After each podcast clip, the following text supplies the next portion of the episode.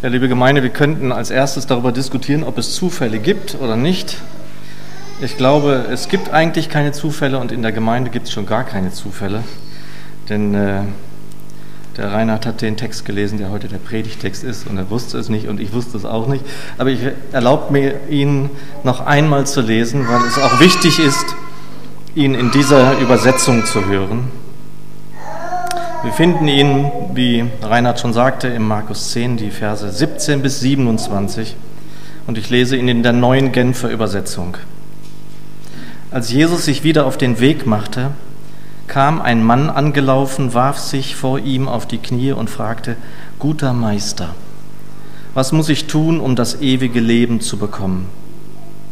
Warum nennst du mich gut? entgegnete Jesus. Gut ist nur Gott, sonst niemand. Du kennst doch die Gebote, du sollst keinen Mord begehen, du sollst nicht die Ehe brechen. Du sollst nicht stehlen, du sollst keine falschen Aussagen machen. Du sollst niemand um das Seine bringen, ehre deinen Vater und deine Mutter. Meister, erwiderte der Mann, alle diese Gebote habe ich von Jugend an befolgt. Jesus sah ihn voller Liebe an. Er sagte zu ihm, eines fehlt dir noch. Geh, verkauf alles, was du hast, und gib den Erlös den Armen, und du wirst einen Schatz im Himmel haben. Und dann komm und folge mir nach. Der Mann war tief betroffen, als er das hörte, und ging traurig weg. Er hatte ein großes Vermögen. Jesus sah seine Jünger der Reihe nach an und sagte, wie schwer ist es doch für Menschen, die viel besitzen, in das Reich Gottes zu kommen. Die Jünger waren über seine Worte bestürzt. Aber Jesus sagte noch einmal, Kinder, wie schwer ist es, ins Reich Gottes zu kommen. Eher geht ein Kamel durch ein Nadelöhr, als dass ein Reicher ins Reich Gottes kommt. Sie erschraken noch mehr. Wer kann dann überhaupt gerettet werden? fragten sie einander. Jesus sah sie an und sagte, bei den Menschen ist das unmöglich, aber nicht bei Gott. Für Gott ist alles möglich. Ich will beten. Lieber Jesus, du kennst jede und jeden in diesem Raum. Danke für diese Gemeinde. Lass uns einander zum Segen werden und segne uns dein Wort an diesem Morgen. Amen. Geschwister, auch wenn ich kein einziges Instrument beherrsche, so liebe ich doch die Musik. Wie arm wäre diese Welt ohne Musik. Aber mir wäre die Musik wenig wert, wenn die Werke eines Komponisten fehlten, über den ein anderer bedeutender Komponist namens Ludwig van Beethoven sagte, nicht Bach, mehr sollte er heißen. Was für ein Reichtum an Musik, welche Tiefe in seinen Werken, was für eine klangliche Weite. Ein weiterer großer Komponist, Robert Schumann, ging sogar noch weiter und sagte, wir sind alle Stümper gegen ihn. Der Philosoph und Schriftsteller Friedrich Nietzsche schrieb in einem Brief, in dieser Woche habe ich dreimal die Matthäus-Passion gehört, jedes Mal mit demselben Gefühl der unermesslichen Bewunderung. Wer das Christentum völlig verlernt hat, der hört es hier wirklich wie ein Evangelium. So die Worte des großen Nihilisten und Atheisten Nietzsche. Johann Sebastian Bach ein Meer. Über den meisten seiner Werke notierte eben jener Bach drei Initialen S, D, G. Soli, allein, Deo, für Gott, Gloria, Ehre, allein Gott die Ehre. Er widmete alle seine Werke seinem Gott. Über einige andere Werke schrieb er sogar Jesus hilf. So ähnlich die Worte des reichen jungen Mannes, der sich vor ihm auf die Knie wirft. Er, der reiche Mann, ist sich nicht zu fein dafür. Vermutlich ein gläubiger Jude, der den Rabbi direkt anspricht mit den Worten, guter Meister, ich finde, an keiner Stelle im Neuen Testament reagiert Jesus so, wie man es erwarten würde. Er ist niemals berechenbar, nie. Er ist einfach der ganz andere. Jesus war schon eine Weile umhergezogen, hatte im Kapitel zuvor schon zum zweiten Male seinen Tod und seine Auferstehung angekündigt. Er hatte Menschen gepredigt, Kinder gesegnet. Er hatte gelehrt und immer wieder geheilt. Aber nicht als Show, sondern um Menschen schlicht gesund werden zu lassen und ihnen Gutes zu tun. Und nun gibt er diese, Antwort. Was nennst du mich gut? Vermutlich nicht nur für den reichen Mann unverständlich. Und es lag wohl daran, dass Jesus jeden Menschen, der ihm begegnete, bereits kannte, ja, erkannt hatte. Und er wirkt nicht nur in dieser Geschichte ungehalten, sondern nahezu unerbittlich. Möglicherweise, weil dieser junge Mann beinahe alles zu haben schien, nur eben nicht die Gewissheit, das ewige Leben zu haben. Und er den Eindruck erweckte, sich dieses ewige Leben abholen zu wollen. Mag sein. Wie ist es denn mit denen, die sich beinahe alles leisten, alles kaufen können? Sie würden vermutlich alles dafür geben, um sich genau das erkaufen zu können. Und die scheinbar ewige Jugend, die man sich schon lange in Hollywood beim Chirurgen erkauft, ist heute beileibe nicht mehr nur auf Hollywood beschränkt. Da gibt es Prominente, die ihren Leichnam sehr aufwendig einfrieren lassen, um den Moment herbeizusehnen, in dem Forscher so weit sind, sie wieder zum Leben erwecken zu können. Wobei mir hier das Wort Leben alles andere als leicht über die Lippen geht. Denn was das dann für ein Leben wäre, wage ich mir nicht auszumalen. Aber ihr Lieben, geht es in unserem Predigtext wirklich nur um das große Hindernis Reichtum, das es unmöglich zu machen scheint, in die Himmel zu gelangen? Ich möchte nicht wieder aufwärmen, was zu diesem Thema schon zigmal gekocht worden ist. Ist Reichtum verwerflich? Nur so viel. Im Alten Testament war zuweilen auch in den Augen unseres Gottes Reichtum durchaus nicht verwerflich. Verwerflich war immer nur, was mit ihm, mit diesem Reichtum gemacht wurde. Unserem Gott war es ein Gräuel, wenn die Armen übergangen waren, wurden. Und ich mag es mir nicht ausmalen, welch ein Gräuel es ihm heute in dieser Zeit sein mag. Aber zurück zu unserem Predigtext, Vers 20.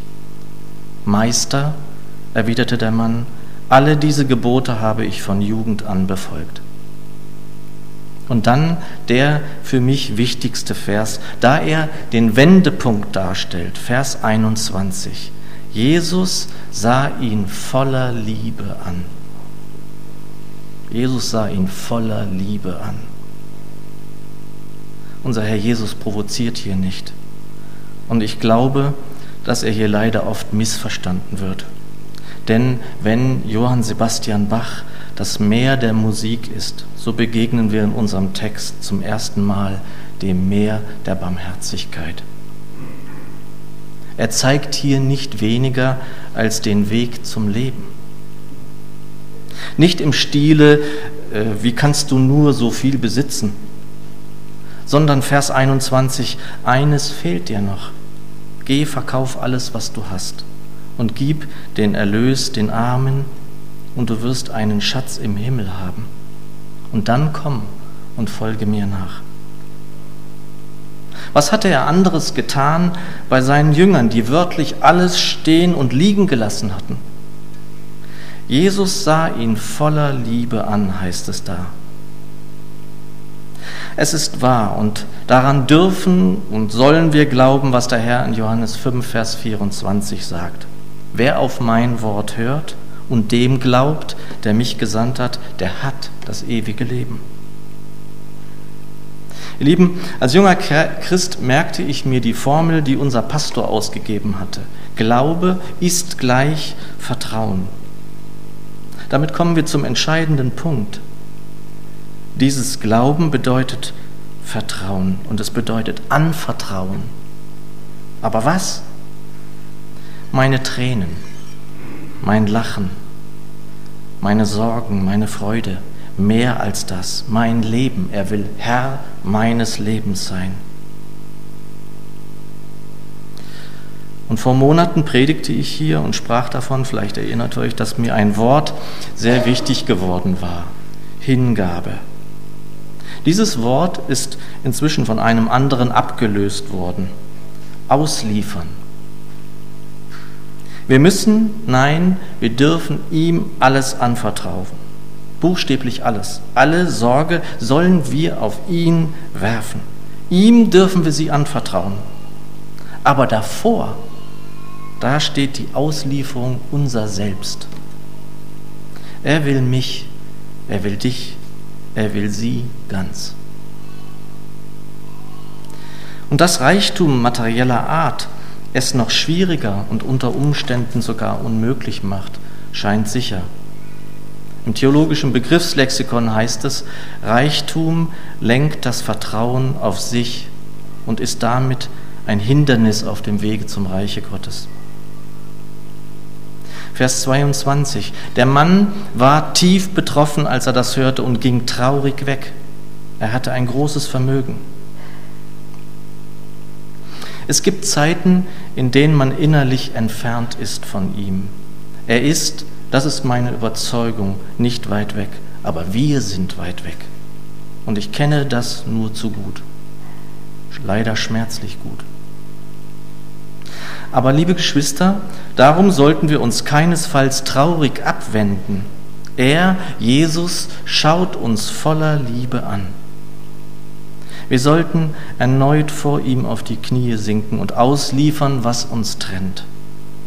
Das ist die entscheidende Frage, wenn ich vor ihm bin, vor ihn trete, vor ihm sitze oder gar knie. Bin ich bereit, alles herzugeben und mich ihm jetzt oder erneut ganz auszuliefern? Aber was heißt das konkret? Immer wieder einmal werde ich nach Predigten gefragt, was nach einer Verkündigung wie dieser konkret zu tun ist. Was kann ich oder sollte ich tun? Es gibt auf unserem Wege zu unserem Gott verschiedene Stationen, die wir alle durchschreiten müssen. Zu der ersten Station, die ich mal Glaubensstation nennen möchte, gehört auch, dass ich folge. Dazu ruft Jesus den Mann in unserem Text auf. Er verlangt nicht nur, dass er Jesus Herr werden lässt in seinem Leben, sondern dass er ihm folgt. Wir nennen das in unseren Gemeinden die, die Lebensübergabe. Wir übergeben Jesus unser Leben.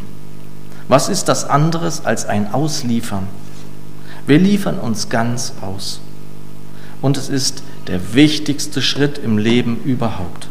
Nichts kommt ihm gleich. Es ist das Beste, was einem Menschen passieren kann.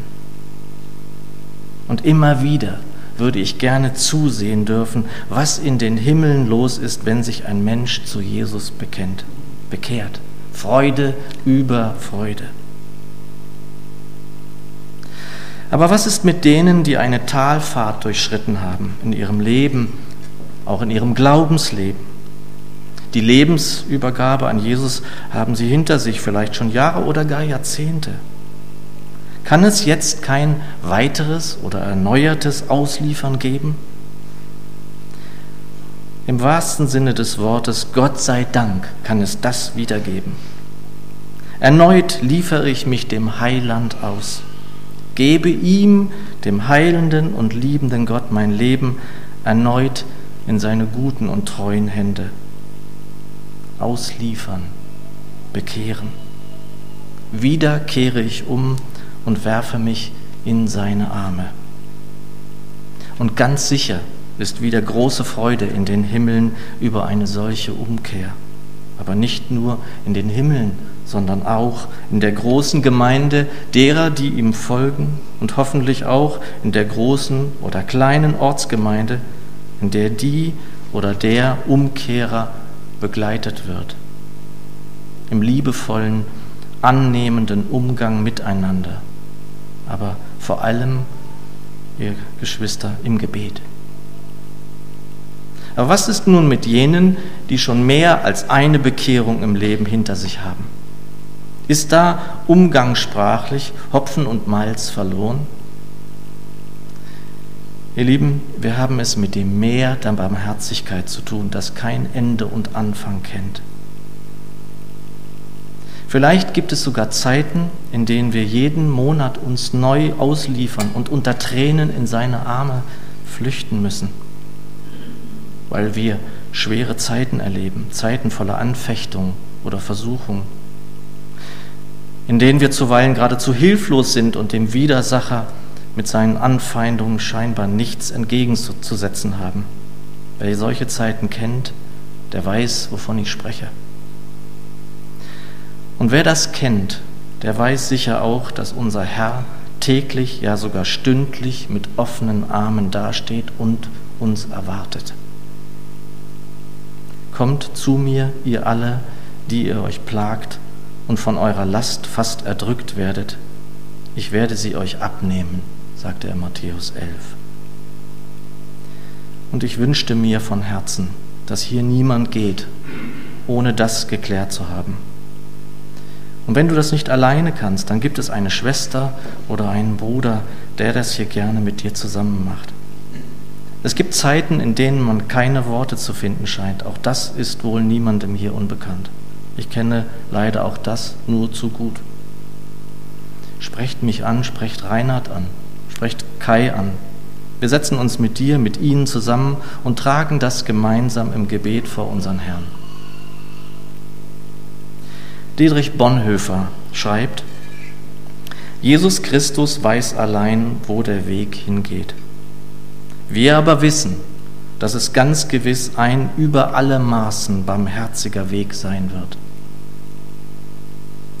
Ja, es ist wohl wahr, dass ein Kamel nicht durch das Loch einer Stopfnadel passen kann. Aber das Meer der Barmherzigkeit und Liebe ist unermesslich groß.